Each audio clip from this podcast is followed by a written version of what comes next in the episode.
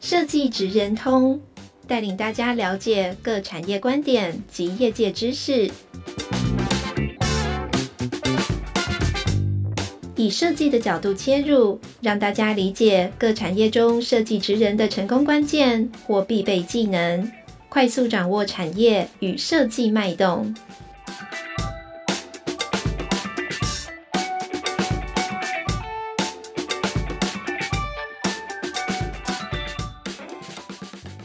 各位听众朋友，大家好，欢迎来到设计职人通 Podcast 频道。我是台湾设计研究院产业前瞻组的 Vivian。今天我们很荣幸可以邀请到都市里人团队的李立如建筑师来跟我们分享。那我们讲说，在建筑跟国际合作，还有呃一些新的这个呃城市议题上面，他们是如何用这个新的这个前瞻的手法来去做相关的规划。好，那我们先邀请李立儒建筑师跟我们现场的这个听众朋友们，大家打声招呼。呃，大家好，我是呃都市里人团队李立如建筑师。那其实都市里人在这个业界其实还蛮有名的，就是呃，如果您是做景观或者是做建筑的，没有人没有听过哈，因为你们在国际上或者在我们国内案子里面，其实获得了很多这个大奖，也创造了很多知名的案例，比如像和乐广场哈。那但是还是想说，请呃李建筑师帮我们就是介绍一下呃，目前都市里人在从事的这个核心的议题哦，或核心的专案是什么？然后你们擅长的领域跟设计的特色又是什么？呃，其实都市里人成立到现在是接近十年，明年才满十年。那在这之前，其实我们三位主持人都是各有各的专业，建筑、都市规划跟都市设计。那有鉴于说自己在不同的领域当中从事了这么多年的经验，觉得呃似乎是该带领台湾，或者是说在这个业界里头呃呈现一些不一样的、呃，或者说跳脱传统的框架来做一些呃以前。习惯性操作的一些设计议题，呃，因此就组合成了这个团队。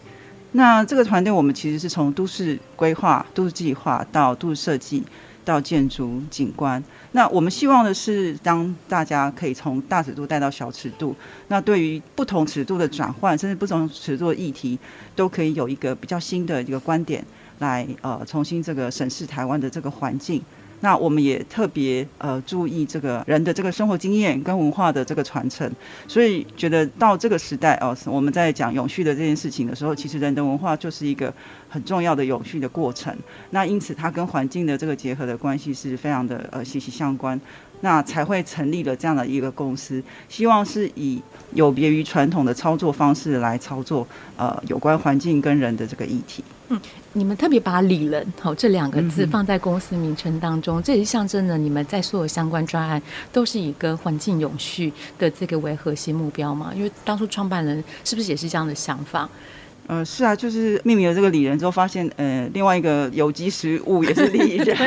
所以大家其实都有这个相同的观念，想要就是说，呃，在环境改变的过程当中，人现在是一个处于。呃，可以左右环境变化的一个蛮大的一个关键的因素。那因此，我们对于人在跟环境的彼此之间的关系，需要用一个更新的想法去去这个去操作，或者是去从事，甚至重新去从人的观点来审视这个环境。那已经不再是所谓人定胜天的这个概念了哦。现在观念在转化当中，但是这个转化的过程其实是需要花蛮多时间，包含是呃。真正的改造，或者是是观念的转变，甚至我们常常做的就是沟通跟接纳包容的这些过程。那希望把这个观念可以更快的散播出去，让大家都可以在对于地球永续的这个议题上面，可以有更大的转换，这样子。嗯哼。我相信现场还有很多的听众，其实呃也很好奇呃另外一个部分，然后也是很想要加入团队的另外一个原因，因为你们非常的国际化。好，那当然包括就是你们长期有跟这个荷兰知名建筑师事务所 MAB RDV 来共同合作一些呃我们讲说国际性的净土或者是专案。那可以分享一下你们就是为什么会选择了荷兰的这个建筑师团队，然后呃他们有什么是值得我们台湾来借鉴的？那在这个合作的过程当中，因为一定有些文化上面的差异而产生的一些有趣的地方，或者是我们讲说需要去突破的地方，那可不可以请你来跟我们分享您精彩的这个经验？嗯，呃，其实我觉得这是一个蛮蛮特别的机缘。那呃，其实我们也是朋友介绍，那我们先去了高雄投了一个标案。但是没有成功。那结果呢？在第二年的时候，我们自己先看到了这个台南府城轴带的净图。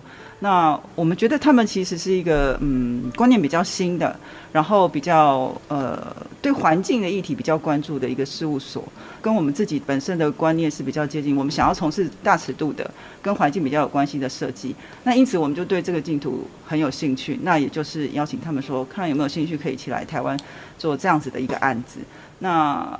大家就算合作愉快，哈，合作愉快。那这个基地其实，呃，第一个基地其实就很特别，好，那这个竞图也是吸引了蛮多呃好手来参与哦。嗯、那我们拿到这个竞图的时候，其实我们是非常开心。那我也觉得是说，呃，这个案子其实是台南很难得的一个案子，因为我们其实不太会去 focus 在一些 single building 的竞图，是因为我们觉得建筑其实三号就是有时候是比较冷冰冰的。那跟人的这个呃接触，其实是某些特定的人。嗯。那但是在都市空间里头，它其实是接触一般常民，然后有很多大家的认知不同的都市环境。那所以我们觉得这种题目是比较有挑战性的。那嗯，就是刚开始创业的时候，都会想说要做一些有挑战性的、比较有趣、有意义的，但是后面就会痛，会很后悔。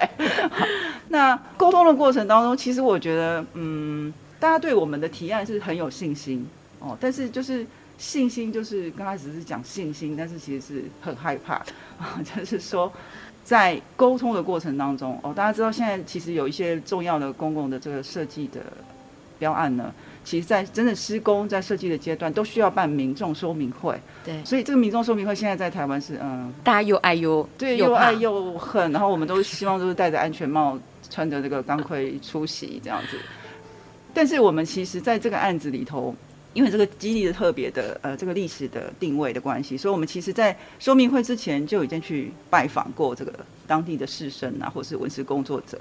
那其实是有有好的 feedback，也有坏的 feedback 这样。那所以在说明会当下呢，其实是呃当然都是很习惯先被骂得狗血淋头，然后后面才会有一些居民说，就是要让他们做好，这是这个环境才会改变。那我们也很开心，说其实都有正反两方的这个。有有死忠的粉丝支持你们。呃，有有有有有，他们就说、嗯、你们这很好啊，这做出来很好。然后甚至还有这个商圈协会的理事长说不够钱，我捐。好，就是我们当然很高兴这样子。其实我觉得跟荷兰公司合作愉快。嗯、呃，第一个是说，当然他们没有在地的包袱，所以他们做起来是比较自由的。嗯、那在地的事情就是我们要来处理。嗯、那讲的比较辛苦一点，就是我们是夹心的三明治，好，那我们既然认同我们自己合作的团队，大家一起做出来这个设计成果，那我们也要有一个呃相当的沟通的过程，去说服，好说服这些呃周边的居民啊，甚至是相关的的人。那在这中间就会有很多奇怪的问题出现哦，有些问题其实是连我们自己都不太清楚是为什么会出现的，就是说哦，比如说哦这个草坡。很像坟墓，可不可以改掉？文化，嗯，对，这是文化。对，然后这个柳树也不要，哈，对，那椰子树也不可以。然后我们就开始跟荷兰团队温尼曼先生说，不可以，这个不可以。哎，怎么你们怎么这么多限制啊？哦，但这个也怕，那个也怕。我说没有办法，这是文化的差异，然后生活上的这个经验。那他说 OK，好，他他这可以理解。那因此就在这种跌跌撞撞的过程当中，就是慢慢的把这个。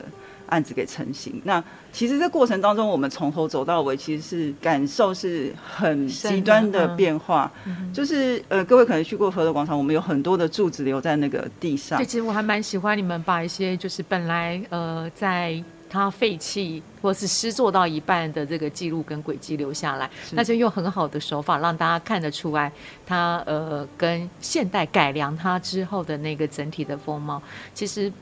我觉得是让大家可以回到那个历史，然后但是又享受当下的这个氛围。其实跟大家分享一下，为了留那几根柱子，我们其实是真的是吃尽苦头。就是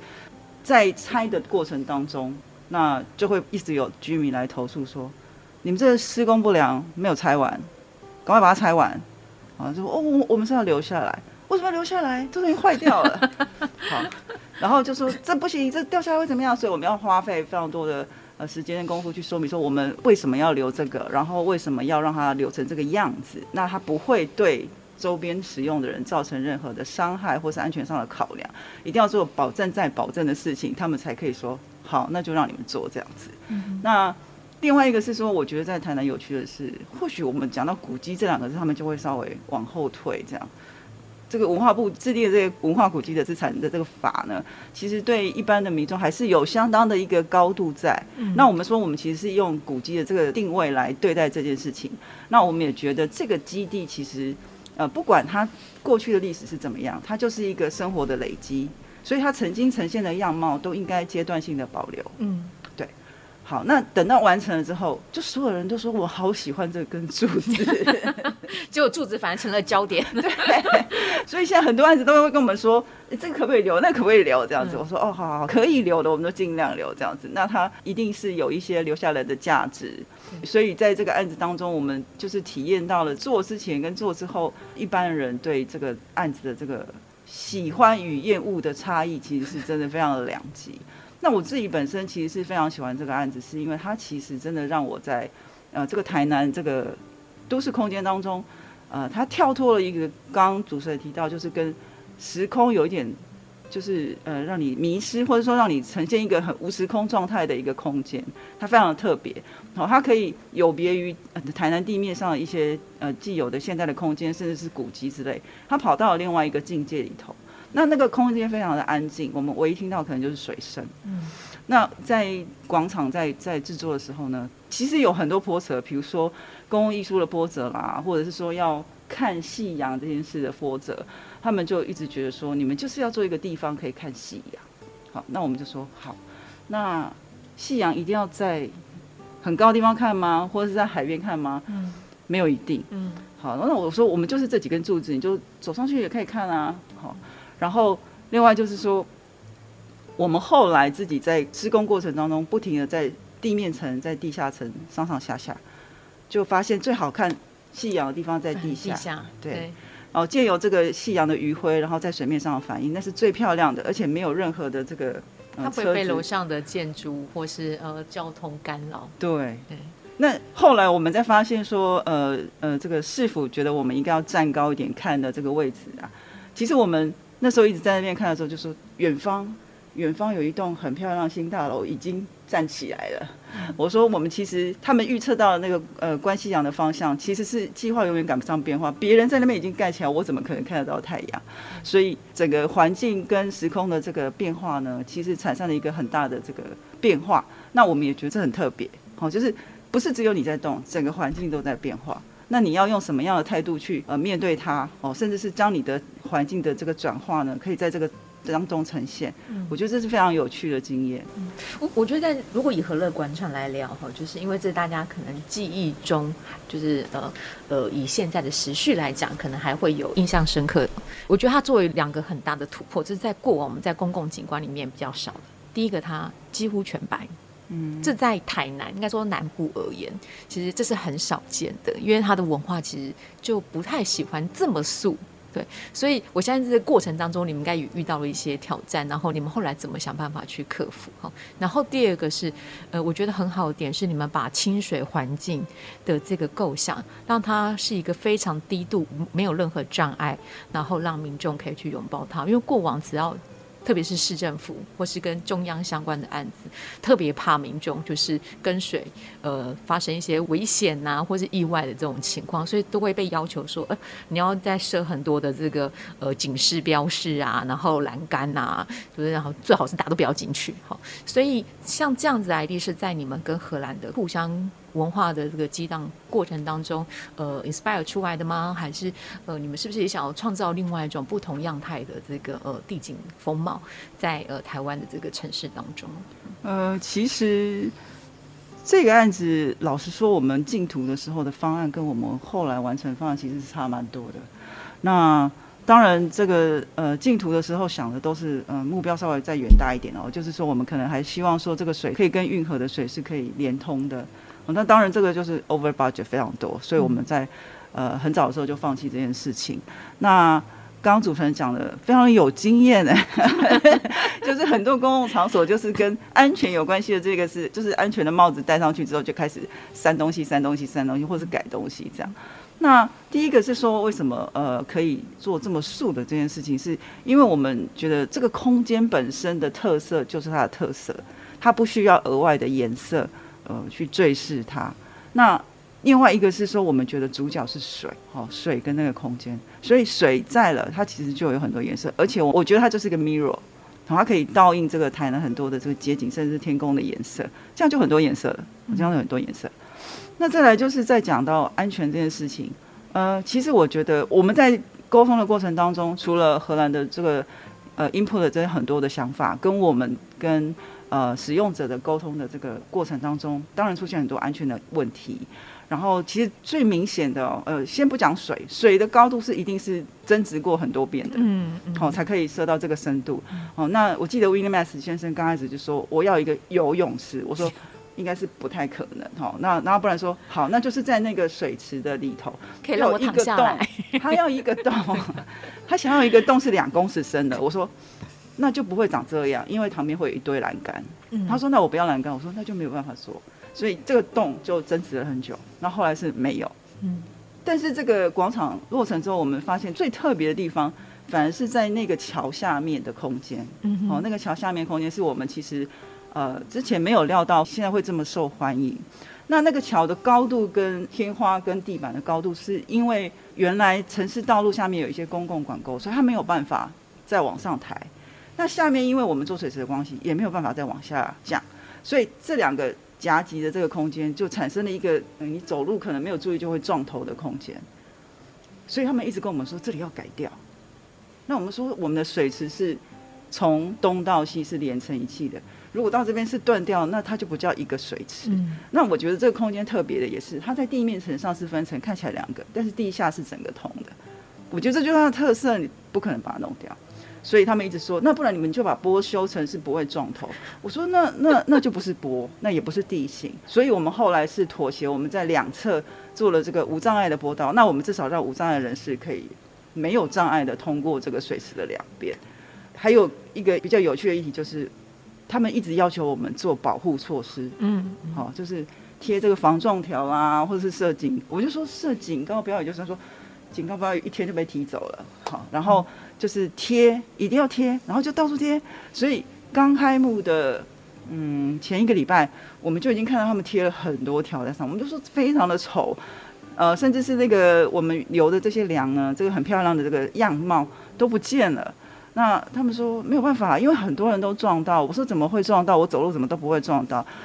因为大家都在看手机，不然就是在拍照，然后就没有注意。我说，所以没有注意的事情，我们没有办法让他。但是我没有办法 为了这样而去呃多增设一些就是呃应该说不必要的东西来去呃破坏这个环境。对，对，因为我们不可能说请大家不要进来，因为他一定想进去。你越讲不要进去，他就进去了。嗯。那既然是这样的话，我觉得其实要养好就是呃就是我们的素质素质，对，让大家知道说这个地方是一个。你可以 enjoy 的地方，那你要 take care 你自己的这个安全，甚至是你对这个空间有所体验的时候，你才会体验到它的特色。如果到时候就是一堆围栏，然后一些这个保护条，你也不会想要在那边拍照。嗯，这个其实是我们中间 struggle 蛮久的事情。因为我们还蛮开心，就是在台湾有一个可以有这种国际级的这种呃景观跟呃民众互动的这个空间。那因为谈到水，所以我也要先恭喜你们，就是获得了。那个水利署湖尾桥的这个国际竞图的冠军，因为其实这也很不容易，然后它的复杂度可能比呃台南的和乐广场可能又在呃更高哈，嗯，呃，因为它这个我们讲说它涵括了都市景观、它都市规划、呃生态，然后还有水利工程以及人文的部分哈。那它牵扯到的这个，我们讲说利害关系人也很多元，对。那能不能请你们分享一下，就是你们当初为什么会想要来参与，就是呃户外潮的这个国际净土？哈，那这里面你们觉得最具有挑战的地方会是什么？那你们是因为它毕竟是跨了很多专业领域，所以呃都市里人的这个团队它是怎么样去做呃呃建构？那你们也会在未来，你们期望就是有哪些特质人可以加入到你们的团队呢？呃。其实因为这个案子其实很早是，呃，因为我们做和乐广场。所以三号有些人就跑来问我们说：“哎，这个水你们好像对水有兴趣，呃，然后荷兰刚好也是这个水利呃专家，还蛮对蛮先进的国家，那有没有机会来做跟水利相关的这个设施等等？那我们是有听到这样子的一个消息。那后来这个题目出来的时候，我们想，哎，这是个嗯、呃、不错的这个起点啊、呃，就是其实我们知道，我们在这几年看到呃，我们国家编了很多。前瞻计划水利的工程的费用，那其实相对这些水利工程的费用是蛮惊人的。那我们其实，在前几年，我们也曾经想要去从事有关水岸的这种复育，或者是甚至景观设计的这个类似的题目，但是，呃，很不幸都会被传统水利人员给踢走，这样。因为工程。对对对对对。那所以我们其实有体认到说，台湾的水利界其实是。目前是相对稍微保守的哦，因为我们其实很怕嘛，因为天灾、风啊、雨啊，这个很多，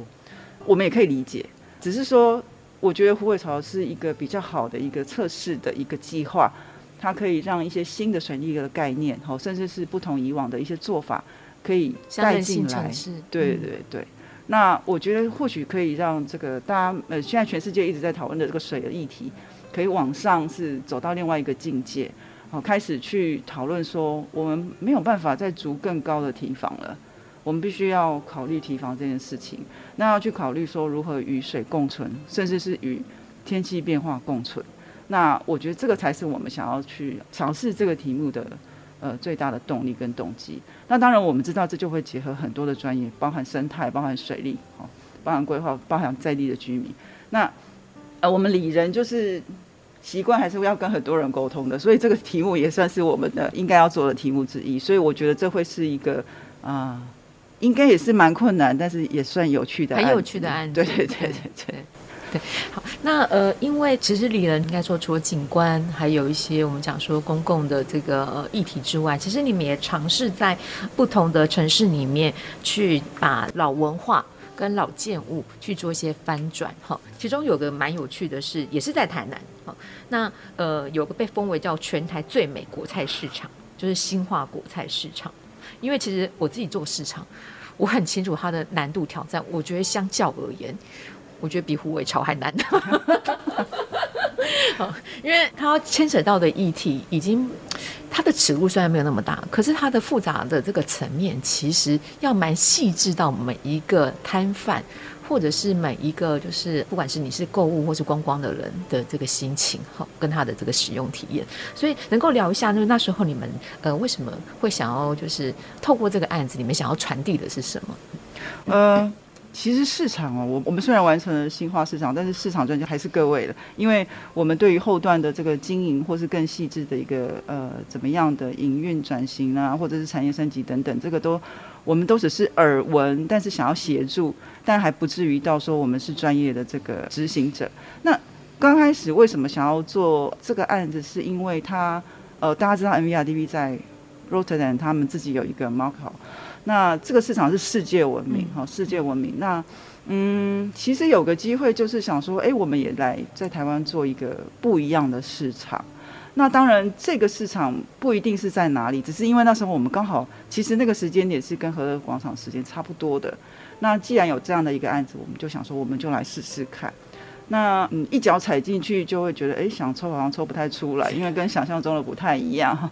它其实是一个，我觉得是嗯一样，就是所有的全世界，不管是任何产业都在升级。那我们清楚理解到说，这个案子其实是呃中央想要对农业这件事情做产业升级的转型，所以它不是只有把一个旧市场搬出来的一个概念而已，它是想要同时把这个呃营运的方式升级。我们觉得蛮好的，因为我们觉得哎嗯，虽然传统市场也有趣，但是这也是另外一个面向，对，这是另外一个面向。那这过程当中，当然就是也是很多的拉扯哦，因为大家知道，把旧市场搬过来，其实是要考虑旧市场的人的呃一些使用习惯。那当然，中央有这个升级的这个决心是很棒，我们希望这两个是可以结合在一起。所以可想而知会有很多的冲突啦、沟通啦，哦，甚至是妥协。不过我觉得中间沟通是是辛苦的，因为大家对于生活习惯甚至是工作的习惯，一般的人是不容易跳脱他的 comfort zone。这个习惯怎么搬东西，习惯怎么卖东西，它好像不太容易转换，除非换一个人。哈，所以在这个沟通当中，我们其实都是以比较像是啊自动化的方式来思考这个市场。那大家知道现在少子化，人会越来越少，所以有力气去搬那些东西的人可能会越来越少。那所以我们提早在这个阶段，呃，用中央这个升级的方式，用比较电动自动化的方式去思考这个市场，是以这样的出发点为出发点。嗯，通常就是这样想的时候，后面可能还是就没有办法这么快的跟上，哦，跟上。那我我相信这是地方政府跟呃果菜市场营运单位其实很大的一个难题，因为需要厂商立即转型是不太容易的，哦，这是不太容易的。那当然我们就是尽量去符合这件事情。那但是同样是，我们在面对这个方案的思考的时候，其实之前有被呃挑战过，就是说你为什么要在呃这个市场上面做一个这样的绿屋顶？所以我们曾经有被要求提出过很多方案啊，就是全部都是太阳能板。哦，或者是全部都是转转转那个斜屋顶。嗯嗯、那自己是这样想，我们把新化这个有八公顷的这个，就是原来台糖的林地，那我们把它开发之后，再做一个市场下去，其实对那整个环境是是一个开发上的破坏。那我们觉得是应该要有一些生态补偿的一个这个功能回去给这个市场。不要因为这个市场影响了周边的环境，所以我们那时候在提案的时候，我们跟温尼先生坐在办公室，大家在那边画 sketch 啊，就说哦，这附近已经靠近山啦，然后呃往这个二高这边往这边看，就是很漂亮的嘉南平原这个农田的景象，所以它就是应该是绿的。但是这个观点受到挑战的时候，这个温尼先生很不太高兴，他说：台湾我觉得最漂亮就是农田的景色，地景非常的美，田啊山啊都很美。那你们难道觉得在这个郊区盖一个市场就不用管它美不美吗？这是他的回应。那我们说是啊，就是要它是美的嘛。那也不要就说就是铁皮屋。我们为什么要从一个旧的铁皮屋搬到新的铁皮屋呢？所以这件事情让我们就是呃确定我们要很用力的跟这个呃主管机关沟通，要做这件事情。所以。嗯，大家很难想象，为了这个屋顶，我们大概就被念折磨了一段时间，折磨 大概有四五年。哦，这蛮长的耶，这蛮长。所以其实应该说，呃，设计难的不是在于策略，也不是在于设计专业，其实最难跟最花时间是在于设计的沟通，是让大家为同一个议题来达成一个共识。对，然后这又牵扯到，如果是在呃监造的过程当中，呃，施作单位跟主管或委托的单位有不同差异的时候，其实反而就需要更有耐心的呃设计同理心的人来去协助把这个愿景打造出来，然后落地。是。那我也想就是请教您哈，因为刚刚提到了在很多的案子里面，你们会导入呃绿意。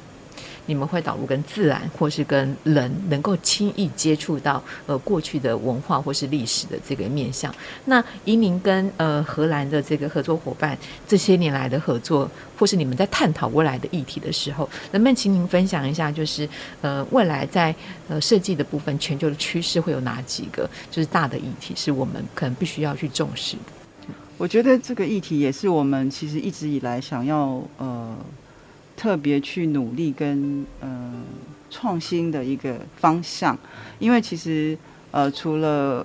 环境永续的议题以外，大家对于这个建筑的这个刻板印象，大概都是就是拆除重建哈，去盖新房子。那对于环境来讲，其实就只有这些废弃物的破坏。那其实建筑人在这个阶段，其实应该要稍微跳脱一下以前前人在做开发的时候给我们的一些观念，就是。建筑一定是破坏在建设，大家现在应该是不必然是是这样子。那我们目前有很多的呃案子的机会，都是希望可以选择与原来的环境，甚至是原来的建筑物去共存。那也会也会去思考这个所谓的建筑物的周期，它这个建筑物盖在这里之后，对这整个环境长时间的影响是什么？哦，那不再只是说，嗯、可能是盖好。建筑物开幕那一天，漂亮的拍个照，然后就结束了。这样，这个大家都不是我们想要看到的。我们想要看到的是，这个建筑物可以长时间被经营得很好，被 maintain 得很好。那这个观念，其实我觉得也是应想我们想要带给一般人哦。就是其实我们在从事这几个创新的议题的时候，就会会有 feedback 说，为什么要留这些旧的？好，然后哦，我想要一个不需要维护的房子。哦，那。我们都会想说，哪一个房子不用维护呢？每天早上起来不是都要洗脸刷牙吗？那这个问题其实我觉得是，呃，我感觉上在台湾比较比较需要被推广，嗯，好，因为国外的这些设计师都会觉得维护好跟好的营运是是一定要的。那好像在那边就会变成是建筑师的错，说你、嗯、呃你设计了一个建筑物要花钱维护，然后要要好好维护。我想，哎、欸，这个不是，因为使用呃物品都还会有就是那个年限嘛。是是是。那你如果没有好好的维护它，它年限也很短。对。啊，那那这个建筑我们也不喜欢说，哎、欸，其实就是就是用一下子你就觉得，哎、欸，没有对它没有好感了。哦，那不应该是这样子，因为其实我们呃看过，其实国外很多这些呃文化遗产的这些城市，他们还是在 maintain。然后也不想要，就是直接把它拆掉。他们可能新的房子都是在旧城区外面。那我们现在既然因为密度太高，我们已经进来了。那进来，其实我觉得对环境跟建筑都要有一定适当程度的尊重跟跟这个态度，是让它可以永续长存的。那我觉得这个会是现在目前比较大的未来要去呃突破或者思考的一个议题。嗯，另外就是对于这个极端气候的变化，嗯，好，极端气候的变化。那极端气候变化其实反映在水上面，就是，呃，以前的人定胜天，现在没有办法做到，就是再怎么样我们都胜不了天。嗯。所以呃，之前呃有几位老师在讨论这个淹水的问题的时候，其实是不需要自己说出说我保证这里不会淹水，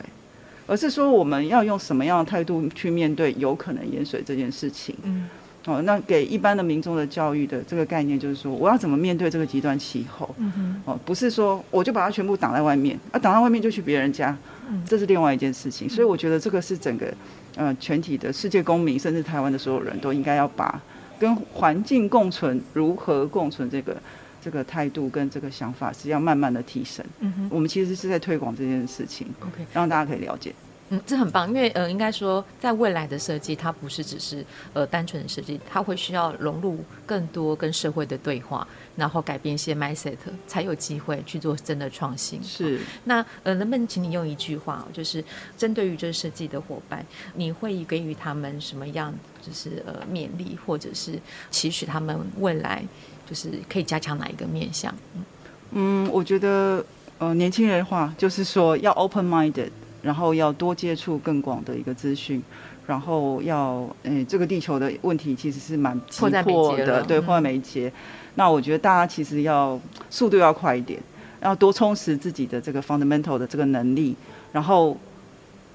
不要只强调是创新的概念，那要有能力可以跟上这个创新，把这个创新概念可以落地落地出来。这个这个是我对年轻人的期许。好，非常感谢，就是李建筑师刚才非常务实的分享，然后还有一些就是呃不曾我们在外面听到的，实际上呃实物上的一些呃我们讲说会遇到的这个痛点，那如何克服？好，那呃非常感谢您今天带给我们就是这些新的观点，那也期望我们在下一次呃能够在另外一个议题上，在虎尾巢的